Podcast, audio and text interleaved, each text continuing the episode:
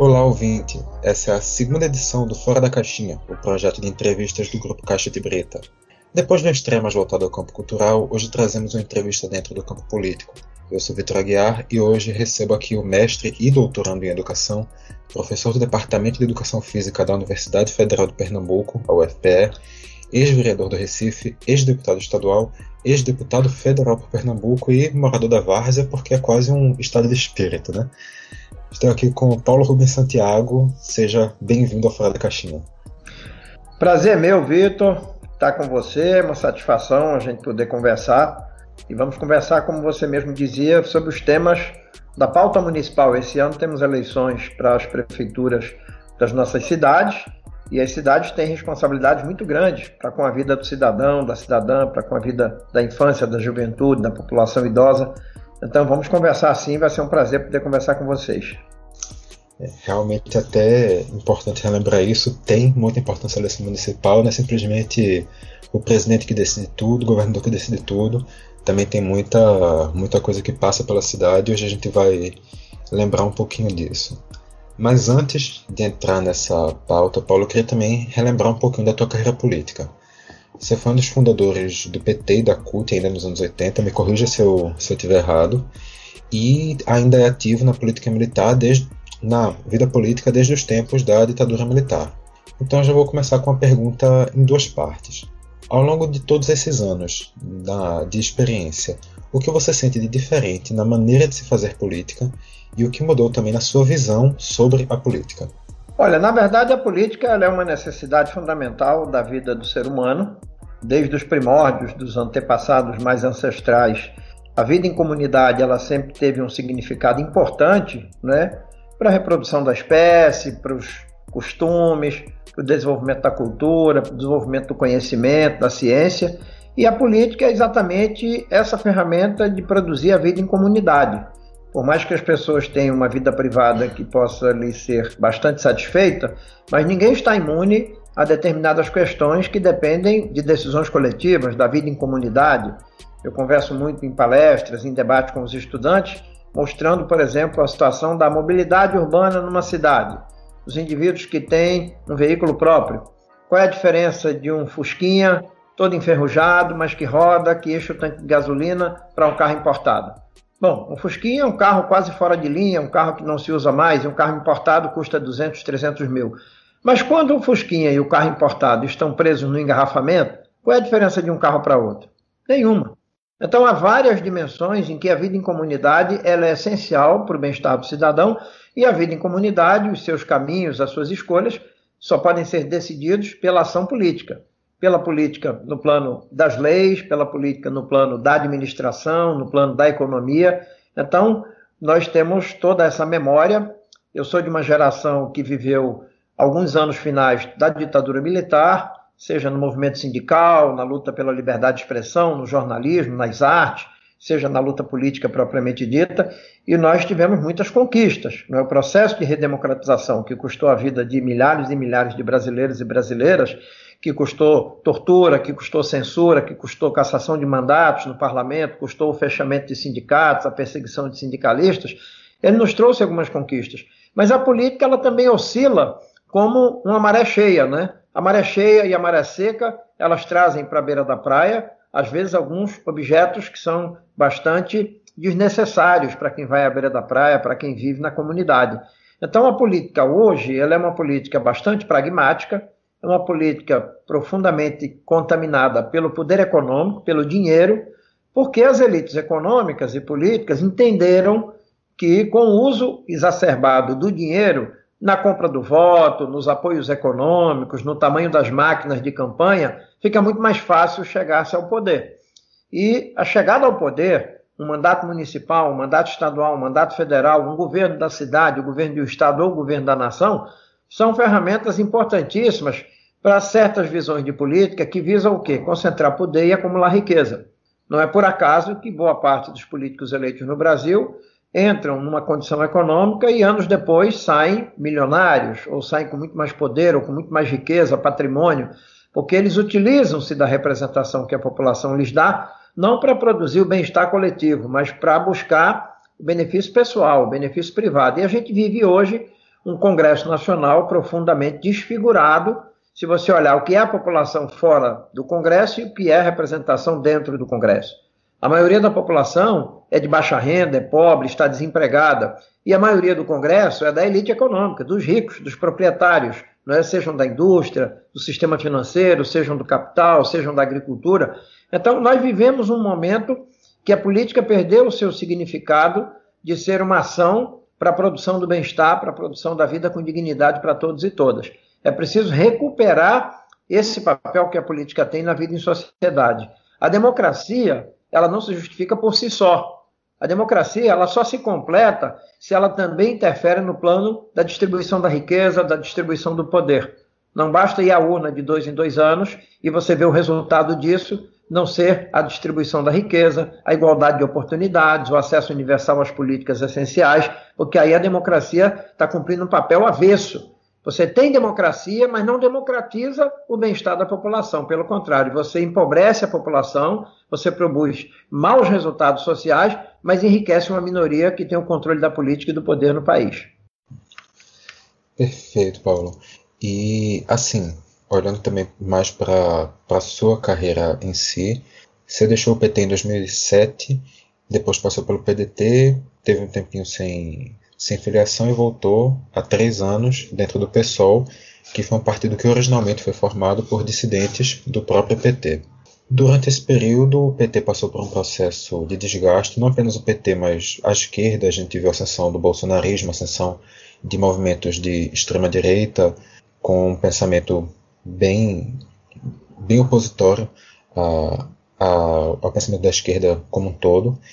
E, em partes, o PSOL costuma ser agora apontado como um partido que vai apresentar uma nova cara esquerda, uma novidade, uma diferença. Como é que você vê essa, esse potencial que se fala do pessoal se tornar o que o PT um dia já foi para a política na, da esquerda no Brasil? Olha, a história ela não se repete, literalmente. As condições em que o pessoal nasceu não foram as mesmas condições em que nasceu o Partido dos Trabalhadores. O Partido dos Trabalhadores ele foi um grande oceano para o qual desaguaram várias correntezas, vários rios. A correnteza de quem fazia oposição democrática ao regime militar, a correnteza da Igreja Progressista, dos trabalhadores sindicalistas, operários, metalúrgicos e outras classes sociais, também a correnteza daqueles que enfrentaram a ditadura recorrendo às armas, como a guerrilha, é? a guerrilha urbana, a guerrilha no campo. Então, o PT ele foi a confluência de todas essas correntezas e ele conseguiu construir uma síntese. Mas na construção da sua síntese e no exercício dessa política, o PT chegou ao governo e no governo ele cumpriu com algumas premissas. A premissa da distribuição de renda, a premissa de buscar o bem-estar social, mas fez escolhas políticas que terminaram comprometendo o sucesso dessas suas escolhas econômicas. Né? O PT fez uma política de colaboração de classes, o PT não fez uma política de reformas estruturais, o PT retirou o povo das ruas para concentrar as suas forças e os seus quadros no próprio aparelho de Estado, e de repente aquele partido que tinha chegado ao governo em 2003, depois de quatro campanhas presidenciais, com a base social eleitoral fantástica, ele simplesmente desconectou-se dessa base e passou a governar segundo os moldes tradicionais. E aí veja, isso não foi um desvio apenas exclusivo do PT. A história já nos mostrou por experiências de outros partidos de esquerda, operários, socialistas e comunistas, sobretudo na Europa, desde o início do século XX, é, que essa prática ela é uma eterna tentação aos partidos de esquerda quando chegam aos governos dos estados nacionais.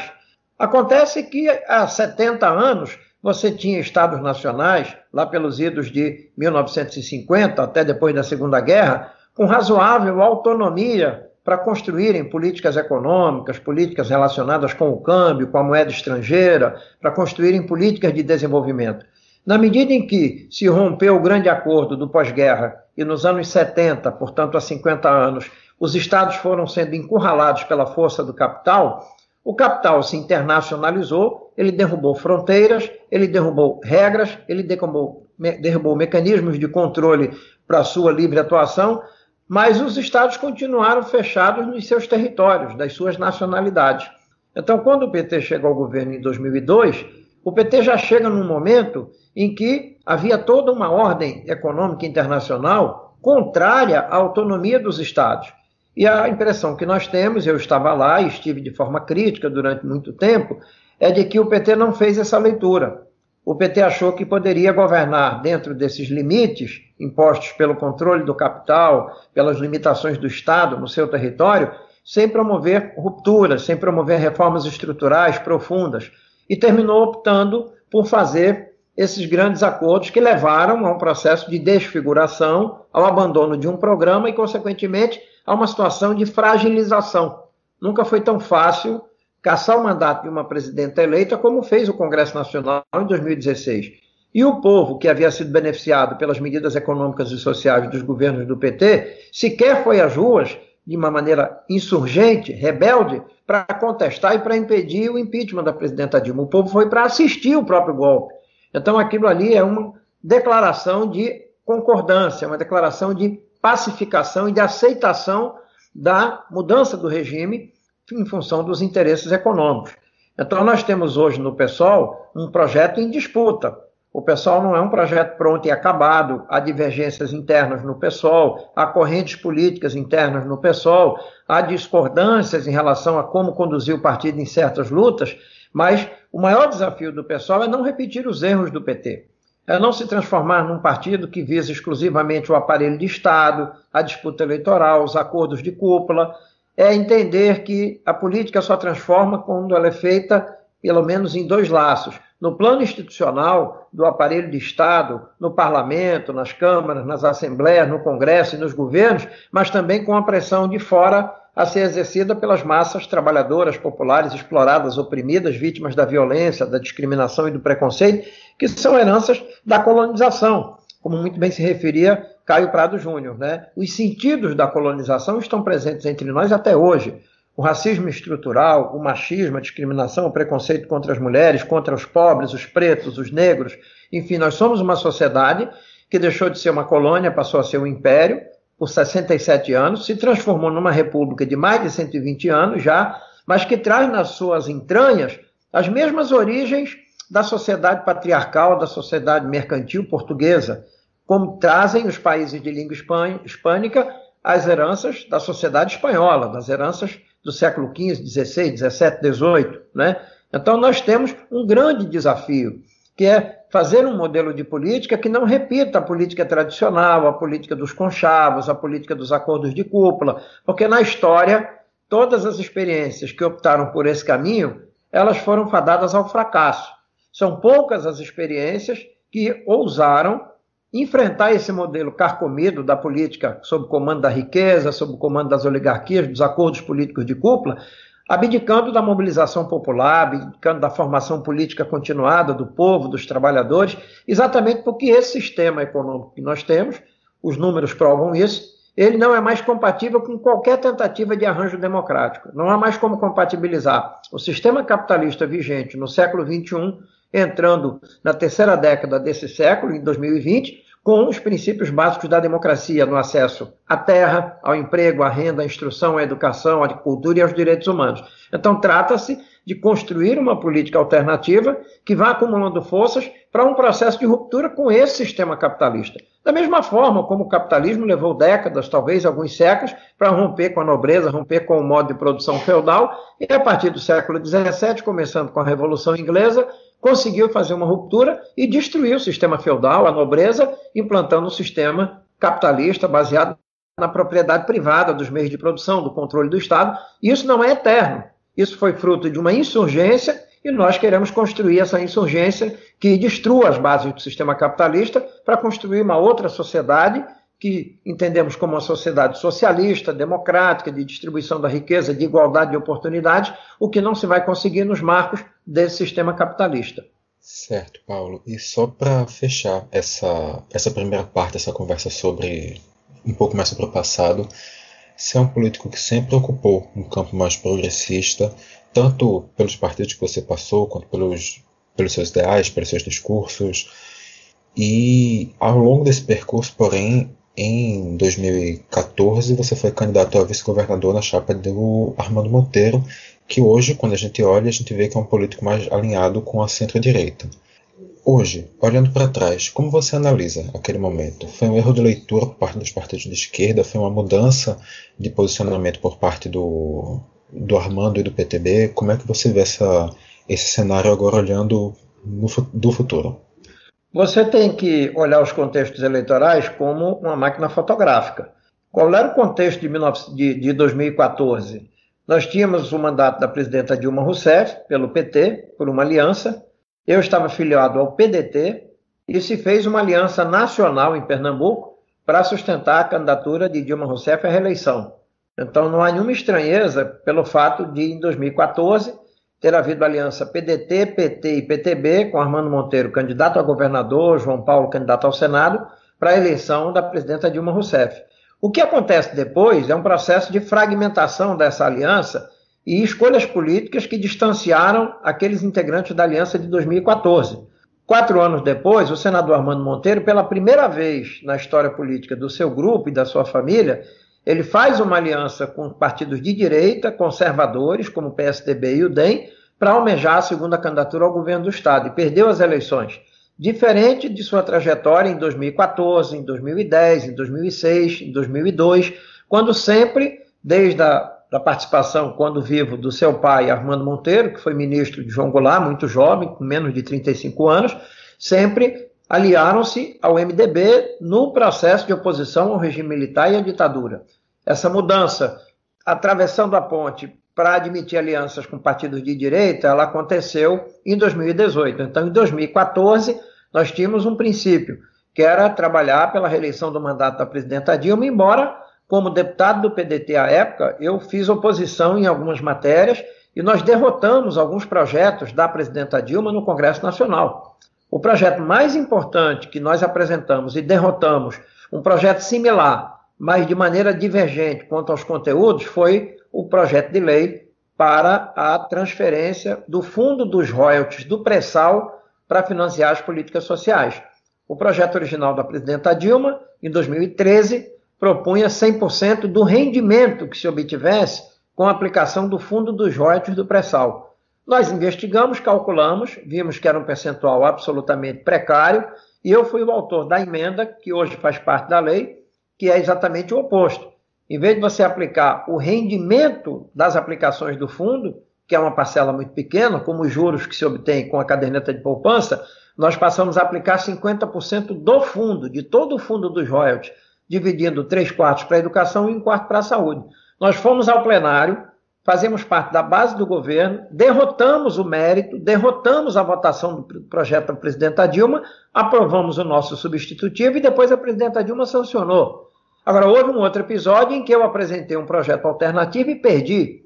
Quando, em 2011, eu apresentei a proposta de emenda constitucional 75, que defendia execução integral do orçamento da Seguridade Social, que é a mãe da saúde, da assistência social e da previdência social. E a presidenta Dilma enviara uma outra emenda constitucional, a PEC 65, propondo o quê? Continuar desviando 20% dos recursos da Seguridade para a conta única do Tesouro. E lá a prioridade tem sido, desde o ano de 2000 a 20 anos, o pagamento dos juros da dívida pública. Eu perdi essa votação, apresentei um projeto contrário à presidenta Dilma, mas em 2014 nós entendíamos que com todas essas divergências, o Brasil poderia continuar disputando avanços com o segundo mandato da presidenta Dilma e não optando pelo retrocesso por uma candidatura de direita. Então se fez em Pernambuco essa aliança entre o PT que apresentou na chapa o candidato João Paulo ao Senado, a minha indicação pelo PDT como vice-governador e a indicação de Armando apoiando Dilma Rousseff como candidato a governador. De lá para cá, os caminhos foram outros. E aí eu digo a você, não é fácil fazer política no Brasil quando você faz política por convicção e por ideologia.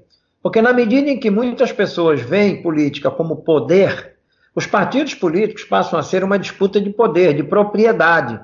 Então eu passei de 8 a 10 anos no PDT e o PDT em Pernambuco nunca fez uma convenção para eleger o seu diretório. O PDT em Pernambuco, desde o seu surgimento, é propriedade política de uma família política. Então não tem democracia interna, os filiados não são chamados a votar, não tem participação política, os acordos são sempre de cúpula para atender aos interesses de quem comanda esse partido. Eu não me senti representado embora tivesse sido convidado para ser presidente municipal do partido em Recife e também membro da Executiva Nacional, secretário nacional de Política Econômica, e eu disse que não me interessavam os cargos. O que me interessava era o processo democrático, era a coerência partidária, era a discussão com a base, e entreguei ambos os cargos, de presidente do partido em Recife e de membro da Executiva Nacional. E hoje eu faço parte do Partido Socialismo e Liberdade, não integro nenhuma das suas duas direções, nem a municipal nem a estadual. Pretendo no próximo ano me associar a projetos que tenham como interesse disputar o partido, estar presente na direção estadual, na direção nacional, porque acredito e recebo esse depoimento de muitas pessoas que a minha experiência política, as iniciativas que eu tomei, os compromissos que eu assumi e a vida pública me credenciam a assumir responsabilidade na direção do partido, não só em Recife, em Pernambuco, mas a nível nacional. Então, hoje nós temos essa perspectiva de fortalecer o pessoal como um polo alternativo de esquerda, democrático e popular, e óbvio que temos outros partidos que reivindicam essa posição. O PT reivindica, o PDT reivindica, o PSB reivindica, o PCdoB reivindica, mas são partidos contra os quais nós disputamos esse projeto alternativo. Não são adversários de classe, do ponto de vista econômico, do ponto de vista social, mas são adversários do ponto de vista da disputa de alternativa. E quando for necessário, e sempre que for possível, eu tenho defendido que nós tenhamos candidaturas próprias no primeiro turno das eleições, que nós nos, nos associemos àqueles partidos que têm mais identidade política e programática, para que no segundo turno, se nós não obtivermos as votações necessárias, nós possamos rediscutir frentes populares e de esquerda contra os que são os verdadeiros adversários de classe, representados hoje pelos que defendem o governo de Jair Bolsonaro e por aqueles que querem reestruturar os partidos conservadores e de direita aqui em Pernambuco. Pronto, agora que seja dar um pouquinho de introdução no tema das disputas locais, a gente já vira faixa, já vai falar disso, porque 2020 é ano de eleição municipal, um pouquinho atrasado por causa da pandemia, mas Vamos ter as eleições para prefeito e vereador nesse ano. E aqui no Recife vai ser a primeira eleição. Recife não, em todo o Brasil, a primeira eleição municipal após o surgimento desse movimento que é o bolsonarismo, dessa insurgência da extrema-direita. Como é que você analisa os riscos dessa linha de pensamento sendo implantada em um cenário local?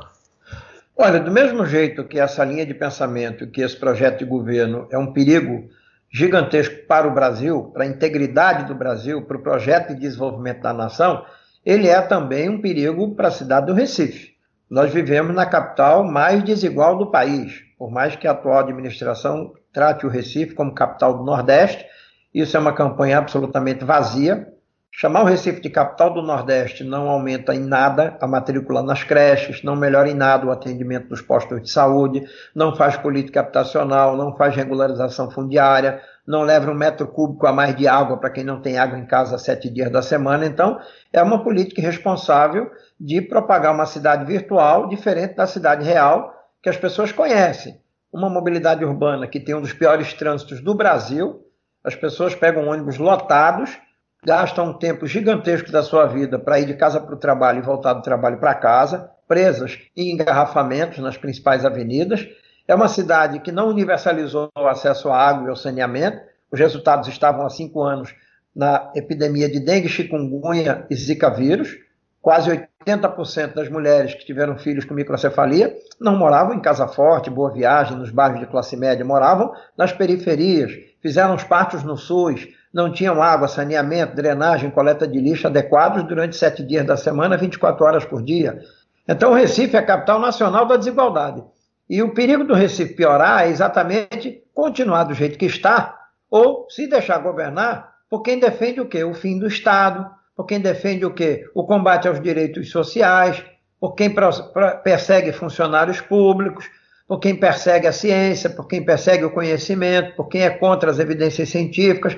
Ora, ninguém pode governar sem levar em consideração os dados que a realidade nos oferece, as estatísticas, as evidências, os estudos que comprovam que quando as pessoas têm acesso ao emprego, à saúde, à habitação, à renda, ao lazer, elas adoecem menos. Então é preciso que o Recife, como o Brasil, sejam governados por projetos com perspectivas igualitárias. Você admitir que se possa governar o Recife como se governa hoje o Brasil, com a prioridade absoluta da economia, que é exatamente transferir renda da cidade e da sociedade para o capital, com a dívida pública, com ajuste fiscal, com arroz fiscal, isso é um crime, porque é um dinheiro improdutivo que ele não volta à sociedade sob a forma de emprego, renda, investimento, infraestrutura, salários e bens, e ele torna mais ricos os que já são mais ricos. Então, o risco do Recife cair numa armadilha bolsonarista tem que ser combatido por cada um que entende o processo democrático e que quer um governo democrático e popular. Da mesma forma, os governos atuais, que já representam um ciclo de oito anos e que, antes desses governos, como parceiros de governos anteriores, o Recife tem aí, dos seus 35 anos, são 10 eleições seguidas desde 1985, dos 35 anos desde a recuperação da autonomia político-administrativa conferida às, às capitais, em 85, são 20 anos de um longo ciclo de governos, em que estiveram à frente desses governos o Partido dos Trabalhadores, em aliança com o Partido Comunista do Brasil, PCdoB, por dois mandatos, depois o PT em aliança com o PSB e agora o PSB em aliança com o PCdoB. Então, como é que em 20 anos esses partidos não tiraram o Recife dessa posição desonrosa de ser a capital nacional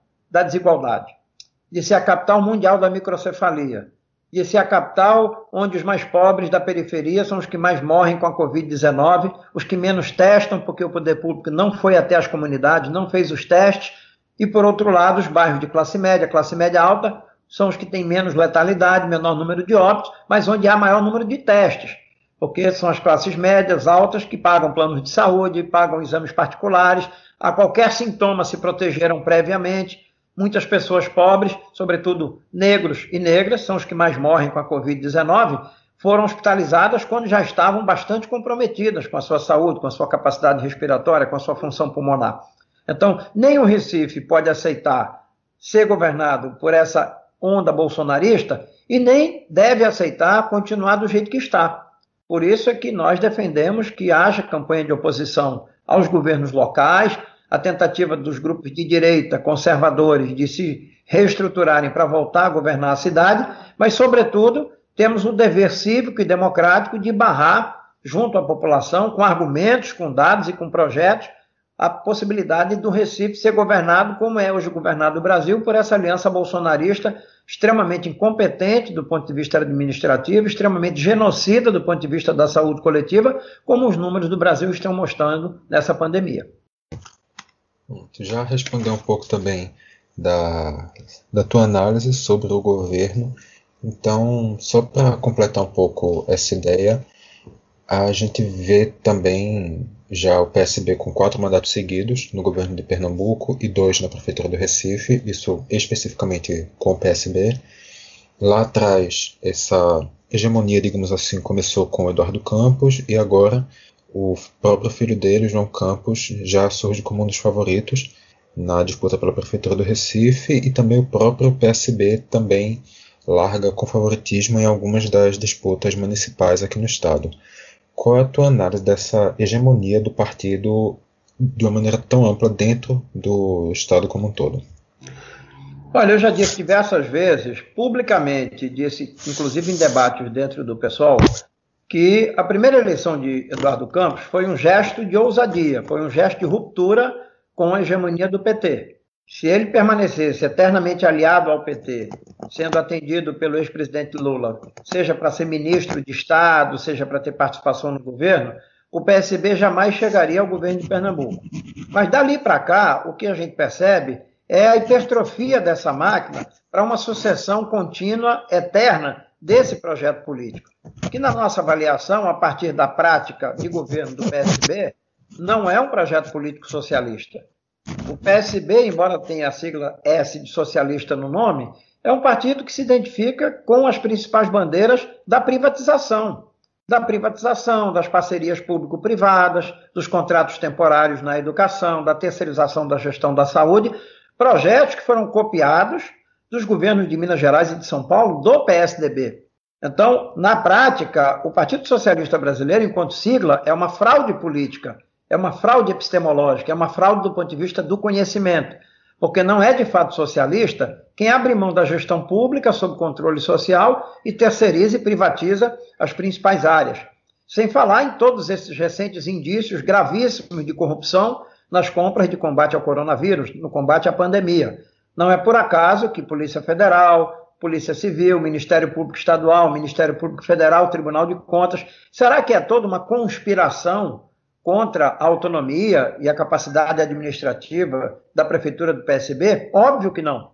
Óbvio que condenados serão aqueles que a justiça entender como culpados, mas são evidências fortíssimas de que se está aproveitando a pandemia para beneficiar e se estaria aproveitando a pandemia para facilitar negócios com algumas empresas que certamente teriam lá as suas contrapartidas e os seus benefícios. Isso está sob suspeita, está sob investigação.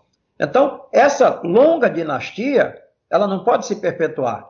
Porque é muito fácil você começar a despontar na vida pública amparado por governo de estado, prefeitura.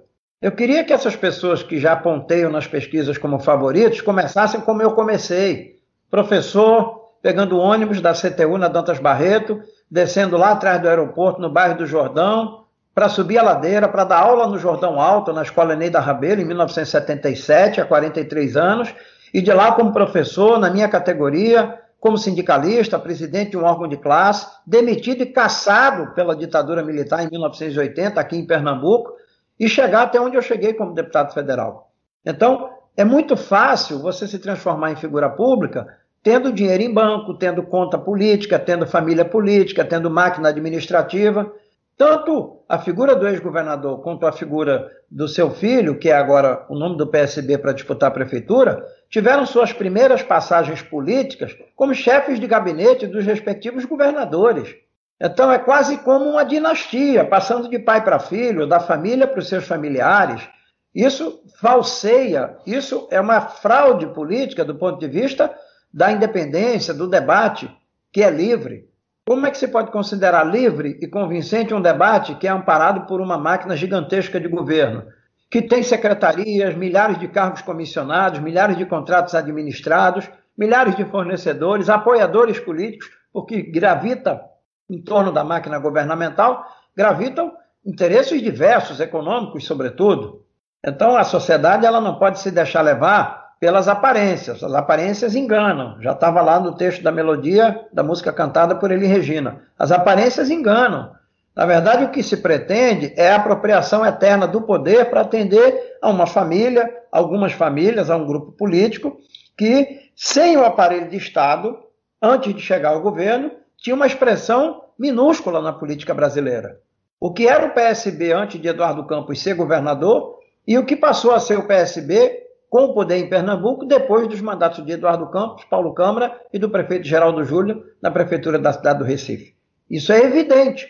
Nós avaliamos que o PSB é um partido do aparelho de Estado, não é um partido que tem a base social, sindical, acadêmica e popular. Se você olha no movimento sindical, onde é que o PSB tem expressão? Em lugar nenhum. Se você olha no movimento estudantil, onde é que o PSB tem expressão? Em lugar nenhum. Se você olha na intelectualidade acadêmica do pensamento de esquerda, quem são os grandes intelectuais que alimentam as teses do PSB? Pouquíssimos, ou quase nenhum é um partido do aparelho de Estado, da máquina estatal e do poder que a máquina estatal confere. Então, esse também, na nossa avaliação, não é o principal instrumento para se governar o bem-estar da maioria da população. Não se pode confundir o poder público com o poder privado dentro da esfera pública. Então, nós temos esse desafio em Pernambuco, na Bahia, no Ceará, em São Paulo, em outras regiões, que é a desprivatização do poder público. Ele é público porque ele se submete às eleições, mas ele está muito mais vinculado a interesses privados daqueles que comandam os partidos, suas famílias, seus apoiadores, seus grupos privilegiados de empresários que se locupletam dentro dos contratos, das dispensas de licitações.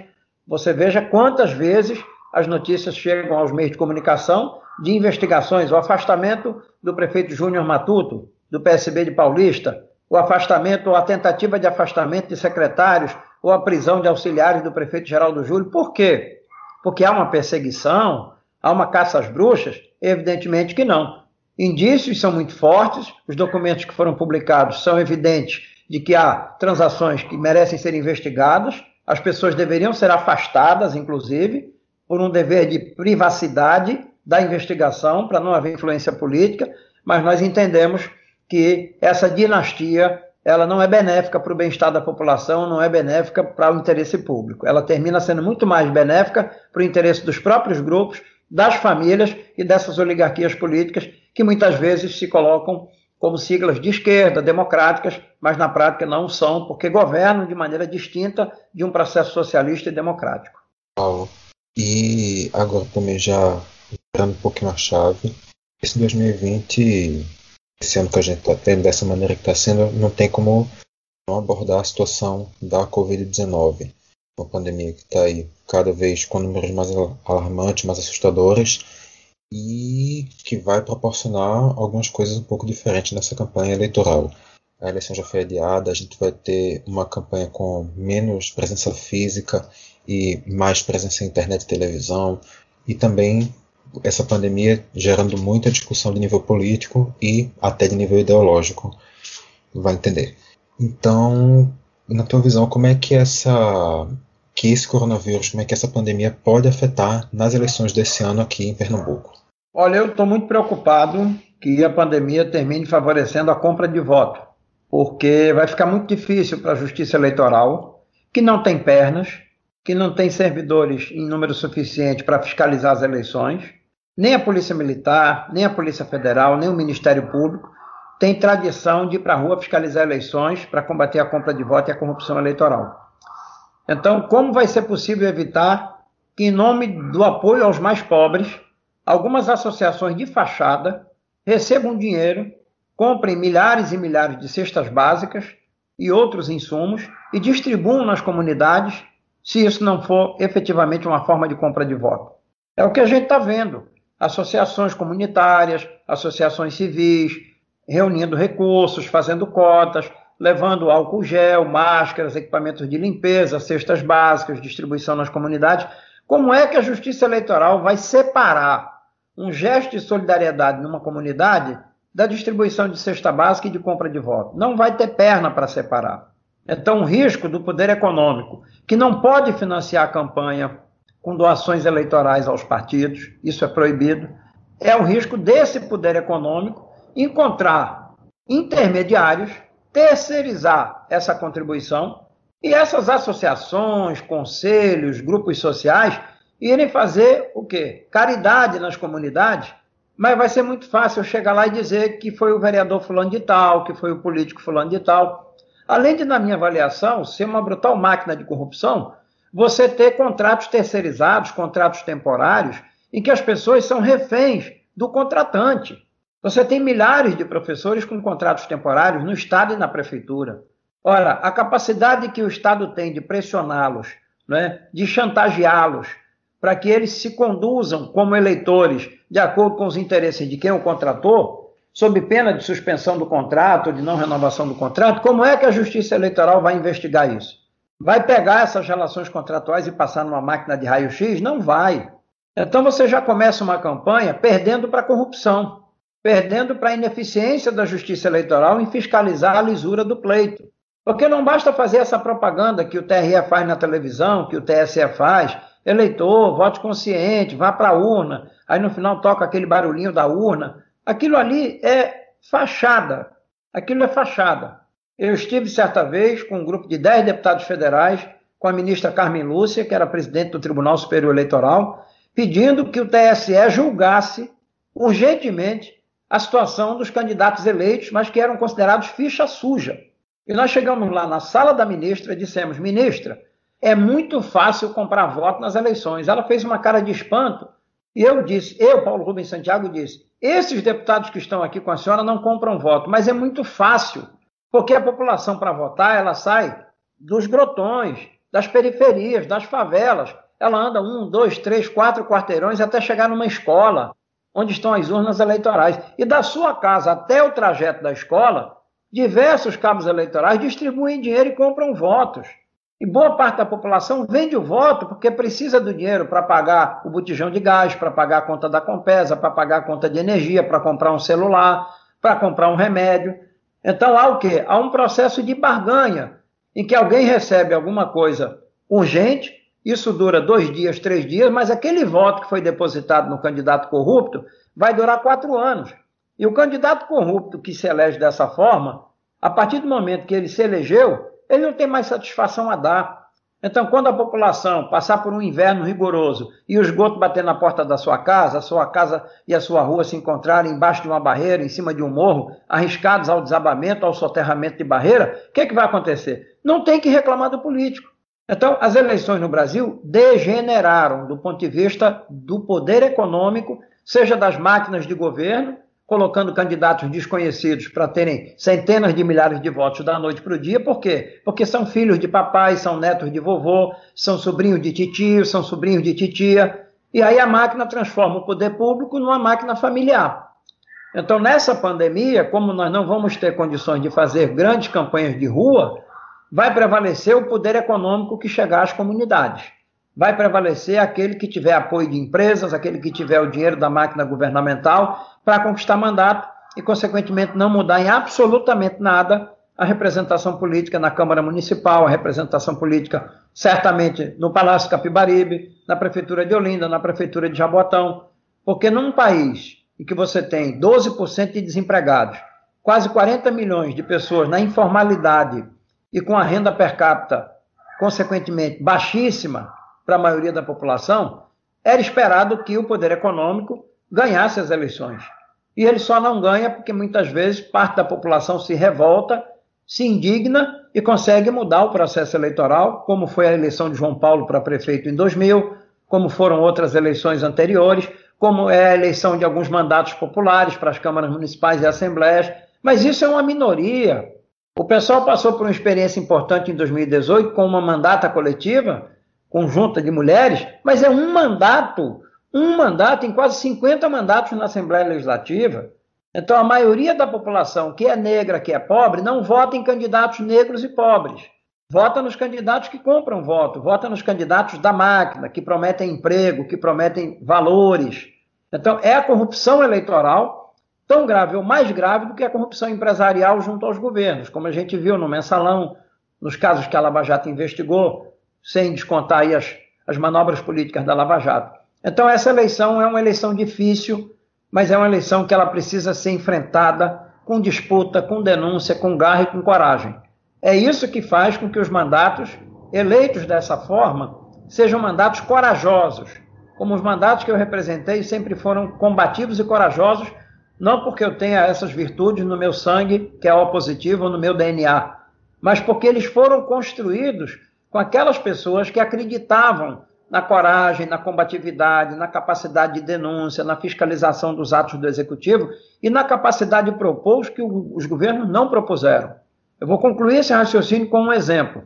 Você assistiu, os ouvintes assistiram nas últimas semanas, em torno do debate do pagamento do abono emergencial, a voltar à discussão da renda permanente, da renda básica de cidadania. Então, todo mundo voltou a falar. O senador Eduardo Suplicy, hoje vereador de São Paulo, que foi um dos maiores entusiastas da ideia da renda básica da cidadania.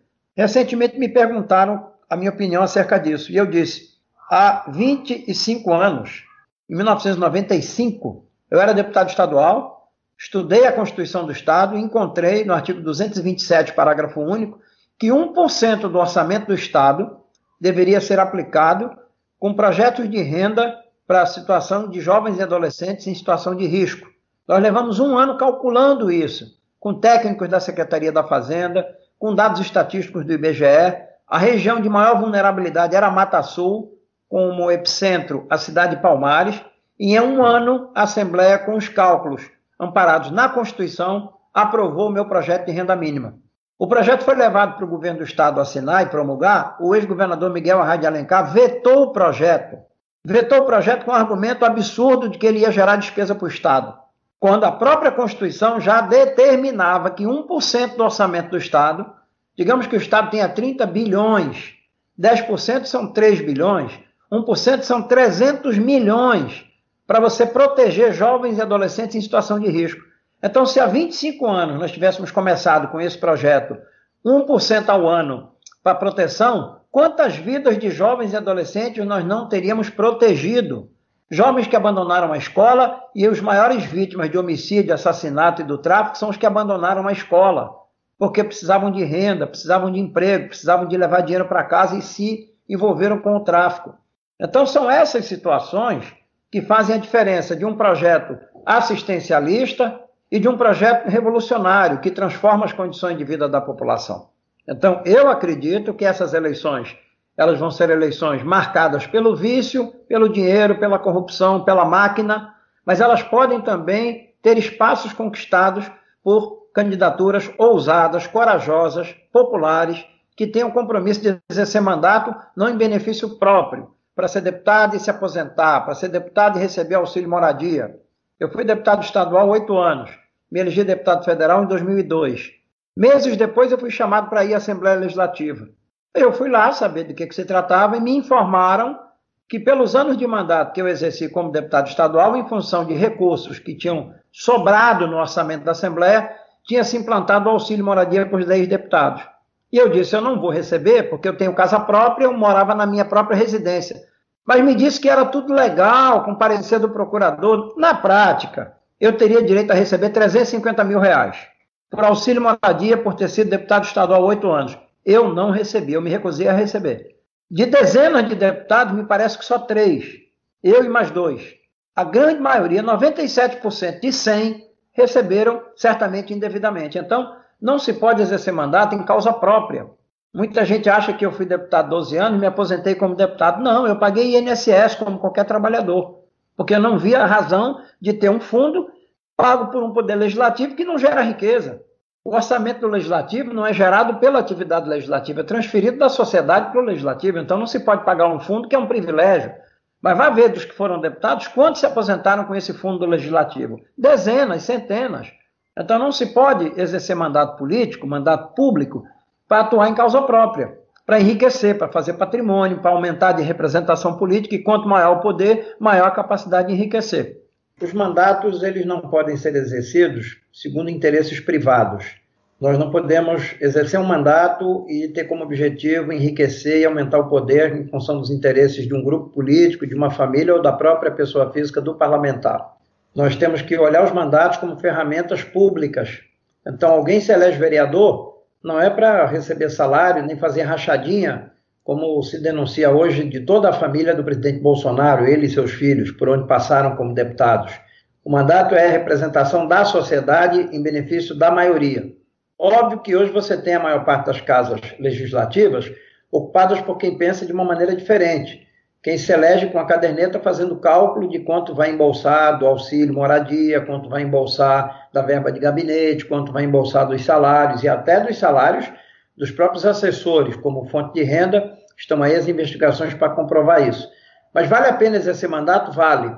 É muito importante, é dignificante, é apaixonante você exercer um mandato que representa homens e mulheres, trabalhadores do campo e da cidade, servidores públicos, profissionais de saúde. Vejam o exemplo de dignidade, de compromisso que está sendo dado pelos profissionais de saúde nesse momento. Muitos, inclusive, já perderam a vida. Eu tenho uma filha mais velha que é médica, mora em São Paulo, está em casa, afastada com Covid. Felizmente, não se agravou a sua situação e ela pôde se recuperar em casa. Mas quantos médicos não já faleceram, quantos profissionais de enfermagem não já morreram, quantos auxiliares de enfermagem não já morreram e estão aí dando a sua vida como profissionais que não são valorizados, que não são respeitados. O Sistema Único de Saúde vive sendo sucateado, o governo se interessa muito mais em sucatear o SUS para ver crescerem os planos de saúde as empresas de medicina privada do que a própria saúde coletiva da população. Então, vale a pena exercer o mandato e as pautas são muitas, não é? Como a gente conversava antes dessa, dessa programação, você tem a pauta da saúde coletiva municipal, você tem a pauta do acesso à educação municipal, você tem a pauta da mobilidade urbana, você tem a pauta da habitação, da regularização fundiária, você tem hoje quase 500 mil pessoas em Recife morando nas EIs, nas zonas especiais de interesse social, que há anos não recebem um orçamento de investimento digno por parte da Prefeitura do Recife e sofrem pressões imensas do capital imobiliário, das grandes construtoras, que ficam de olho nas suas áreas, porque são próximas de centros econômicos do Recife, de avenidas importantes da cidade, e a pressão é para expulsar essas famílias é para lhes pagar um auxílio moradia qualquer, para lhes levar para um conjunto popular na periferia, longe dos lugares, das habitações, dos negócios em que essas pessoas têm o seu sustento e a sua sobrevivência. Você tem Brasília Teimosa, você tem Entrapulso, você tem Caranguejo Tabaiares, você tem Mangueira da Torre, você tem Sítio Grande, você tem Chico Mendes, você tem várias comunidades, são diversas comunidades, quase metade, não é? quase meio milhão de pessoas que vivem nessa situação e que isso pode ser objeto de uma pauta, de um mandato, de uma vereadora, de um vereador, de um governo municipal, para fazer a cidade pelo avesso. Governar tem que ser da maioria para a administração da cidade, e não da minoria que vive nos bairros ricos, ou daquela que circula no centro da cidade, ou de algumas intervenções que você filma, coloca uma cidade bonita, colorida, virtual, alegre, mas não coloca a cidade que vai aos postos de saúde e não tem investimento, que vai às escolas e não tem merenda, quadra, equipamento, professor, professor concursado, professor valorizado, prefeitos que mal pagam o piso e governadores como Paulo Câmara que não paga sequer o piso para quem tem direito. Só quer interpretar o pagamento do piso para quem tem nível médio. E a lei do piso, 11.738 de 2008, não diz absolutamente nada em relação a isso. Piso é o vencimento básico. Se um professor de nível superior ganha mais porque tem um mestrado, uma especialização ou qualquer outra gratificação, o piso é o piso. A correção do piso tem que se aplicar ao vencimento básico, tanto para quem tem nível médio quanto para quem tem nível superior. E não aplicar apenas para quem tem nível básico, nível médio, e diminuir a correção para aqueles que têm nível superior, como faz o governo de Pernambuco indevidamente e legalmente.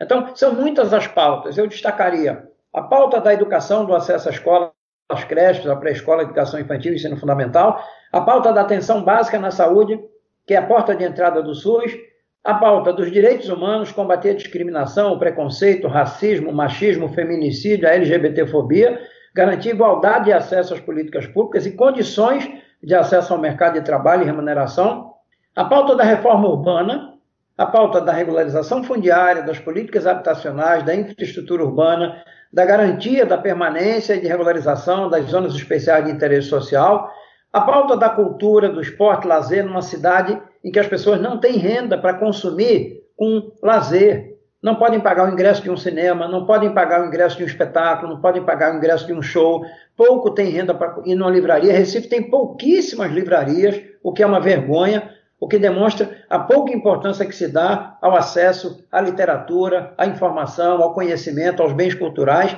Então, são algumas dessas cinco grandes pautas que eu acho que são essenciais. E delas você desdobra outras. Na área da infraestrutura urbana, o acesso à água universal, saneamento universal público, né? na área da cultura, a democratização do acesso, equipamentos culturais em todas as RPAs, e não precisa ser equipamento caro, construído, enterrando dinheiro com obra de engenharia, como a gente vê por aí. Podem ser equipamentos simples, não sofisticados, mas que sejam funcionais, como é, por exemplo, o Teatro Hermilo Barba Filho. Junto com o Apolo, constitui um complexo de dois teatros. O Hermilo, pequeno, simples, funcional, que pode receber espetáculos de música, de teatro, de dança, de literatura, enfim, várias e várias formas de se levar o acesso à cultura à população. Então, são pautas importantes, mas no Recife hoje, as três pautas, quatro pautas essenciais: direito à educação e à escola pública, pública desde as creches e o ensino fundamental e educação infantil, atenção básica na saúde, universalizar o acesso à saúde, antes de tratar a doença, óbvio, a pauta do direito à habitação com dignidade, a regularização fundiária das ex e a pauta dos serviços, a pauta econômica, a pauta do emprego e do combate à discriminação. Então, são pautas importantíssimas para quem quer disputar o governo da cidade, das cidades, para quem quer disputar mandato e servir a população como vereador, vereadora. Fora isso, é a política velha, é a política carcomida, é a política da corrupção, é a política do enriquecimento de quem quer exercer mandato em causa própria e não em benefício do bem-estar da população.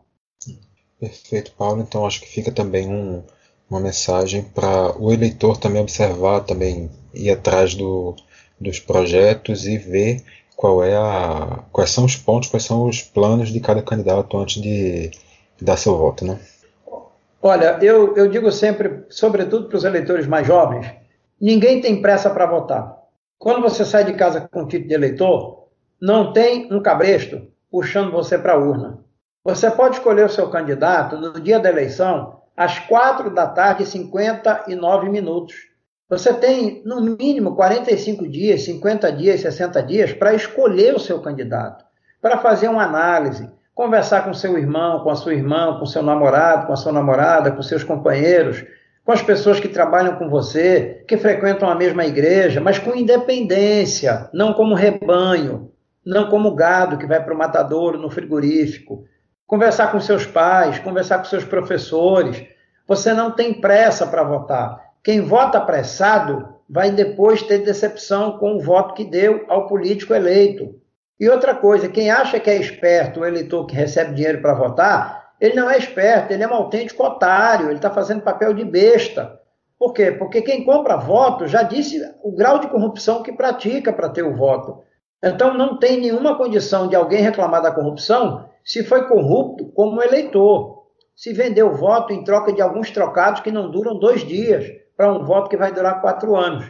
Então, hoje que todo mundo tem acesso às redes sociais, às informações, eu posso compartilhar uma informação para 200, 300 mil pessoas, eu posso apresentar uma reportagem, eu posso apontar um relatório e aquilo ser objeto de estudo, de leitura, de círculos de leitura. O ideal seria que em cada família, em cada comunidade, houvessem círculos de leitura, para que as pessoas lessem as reportagens, as notícias, as informações, aquilo que propõem os candidatos, para que conjuntamente a chance de errar é menor. Escolher sozinho, a chance de errar é muito grande, porque a gente pode cair nas tentações de alguém que quer lhe dar dinheiro para comprar um par de tênis, um celular, uma bola de futebol, um padrão de camisa, comprar uma grade de cerveja, pagar o bujão de gás. Então, sozinhos, a chance de errar e cair nas tentações é muito grande. Né? Agora, coletivamente, uma roda de conversa na família, na comunidade, com os idosos, com os jovens, na escola, cada um tem o livre arbítrio. Então, o que eu digo para o eleitor é: não tenha pressa. Você pode chegar no local de votação às quatro horas e ficar pensando, pensando. Nenhum juiz, nenhum mesário lhe obriga a votar na hora em que ele quer. Você vota na hora em que você quiser. Inclusive, se não quiser votar, não vote e depois paga uma multa ao TRE e vai lá justificar. Mas para votar de qualquer jeito, é para eleger o que não presta. Voto mal dado é mandato mal feito. Voto mal dado é mandato mal feito. Não adianta reclamar depois porque o sujeito já foi empossado, já é vereador, já é deputado, já é prefeito. Não adianta. Então vamos deixar de oba-oba, vamos levar a sério o voto. O voto é uma ferramenta séria. Quando você está com dor de dente, você não vai num borracheiro, você vai num pronto-socorro de um dentista. Você levou uma queda, fraturou, você não vai numa farmácia, você não vai numa quitanda, você vai num trauma ortopedista para cuidar da sua fratura. Se você quer ter uma representação que seja um mandato em benefício dos seus direitos, da sua família, da sua comunidade, como direitos de todos, você tem que saber usar o voto. É isso que a gente tem dito para a juventude, para as pessoas que estão revoltadas, que dizem que todo político é igual. Não é verdade. Nenhum político é igual ao outro, alguns são parecidos, mas há muita diferença de um político para outro, de um partido para outro, e você tem que ler, e se não sabe ler e não consegue entender, peça que alguém da sua família, da sua escola, da sua vizinhança leia para você, para você saber quem é aquela pessoa, quem é aquele candidato, porque palavra bonita todo mundo sabe dizer. Agora, história, compromisso, por onde andou, por onde passou, você tem que perguntar para saber. Porque quem tem um passado que não é condizente com a vida pública, com o bem-estar da população, não vai botar seus podres para fora, vai esconder. E você só vai saber pesquisando, investigando, deixando para votar na última hora. Não tem pressa. O voto mal dado é um mandato mal feito. O voto escolhido é um mandato que pode funcionar bem de acordo com o bem-estar da população. Perfeito, Paulo. É, eu já estou te alugando a mais de uma hora, então aqui já para caminhar para o encerramento, tem alguma Alguma mensagem final que você acha que seria importante reafirmar? Algum ponto para reiterar né, é, sobre esse contexto das eleições desse ano? Eu quero deixar aqui uma reflexão para os dois lados do eleitorado, os mais jovens e os idosos. A maior parte da nossa população está ficando mais velha. Nossa população está nascendo menos, temos menos pessoas nascendo a cada ano e mais pessoas envelhecendo. Mas o voto o voto dos idosos, ele pode ajudar a ter uma sociedade melhor para os mais jovens. E o voto dos mais jovens pode ajudarmos a ter uma sociedade que proteja mais, com direitos, com garantias, os adultos e os idosos. Então, hoje você tem menos pessoas jovens e mais pessoas adultas e muito mais pessoas idosas. Então, se todos esses idosos, mesmo aqueles que já não precisam mais votar, pedirem o amparo da família, se interessarem da mesma forma como eu me dirigi aos jovens e procurarem votar conscientemente, o voto bem dado é um mandato que serve, o voto mandado, mal dado é um mandato que não presta. Então, se essa população idosa votar, ela pode ainda ter uma sociedade que lhe proteja. E vai ser uma sociedade melhor para os mais jovens, que estão chegando sem oportunidade, sem assistência social. Eu vi essa semana a quantidade de jovens que abandonam a escola antes dos 17 anos é imensa no Brasil. E a maioria são jovens negros.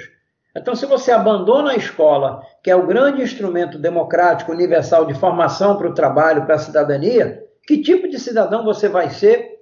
Que tipo de trabalhador você vai ser? Quanto você vai ganhar se você não tem escolaridade.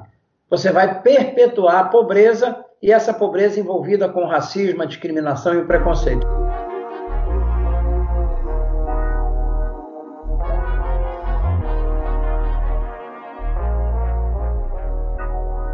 Então, a minha mensagem é para os jovens: votem com convicção, votem com crítica, votem de olho atento e para os idosos, não deixem de votar, porque os seus votos, algumas centenas, alguns milhares de votos dos idosos, podem fazer com que a balança venha para o lado da justiça, para o lado da proteção social, para o lado da igualdade. Nem os jovens devem votar de qualquer forma, nem os idosos devem dizer não, eu já passei da idade, não voto mais. Porque o idoso, enquanto vivo for, ele tem direito à proteção, à assistência, à saúde, assistência ao lazer, à saúde mental, etc, etc. Então espero que todos votem conscientemente, com crítica, com avaliação, para não dar um voto errado, porque esse voto errado não se recupera.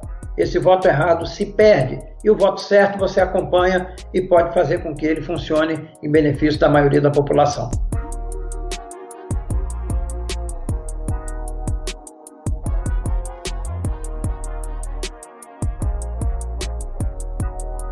Pronto, é isso. Esse foi Paulo Rubens Santiago, mestre e doutorando em Educação, professor do Departamento de Educação Física da Universidade Federal de Pernambuco, ex-vereador do Recife, ex-deputado estadual e ex-deputado federal aqui por Pernambuco. Eu agradeço por aceitar esse convite, Paulo.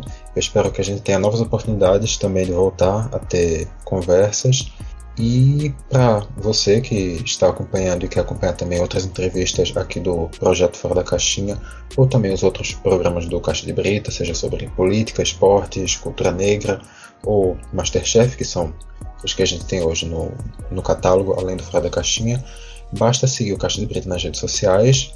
A gente está no Twitter, no Facebook, no Instagram, por lá você fica sabendo todas as novidades. E também você pode acompanhar a gente no seu, no seu aplicativo de podcast. Só pesquisar Caixa de Brita ou Fora da Caixinha e seguir. Ou um feed que tem todos os programas ou um feed só com as nossas entrevistas. Por hora a gente fica por aqui. Use a máscara, lave as mãos e na próxima semana Fora da Caixinha está de volta. Abraços.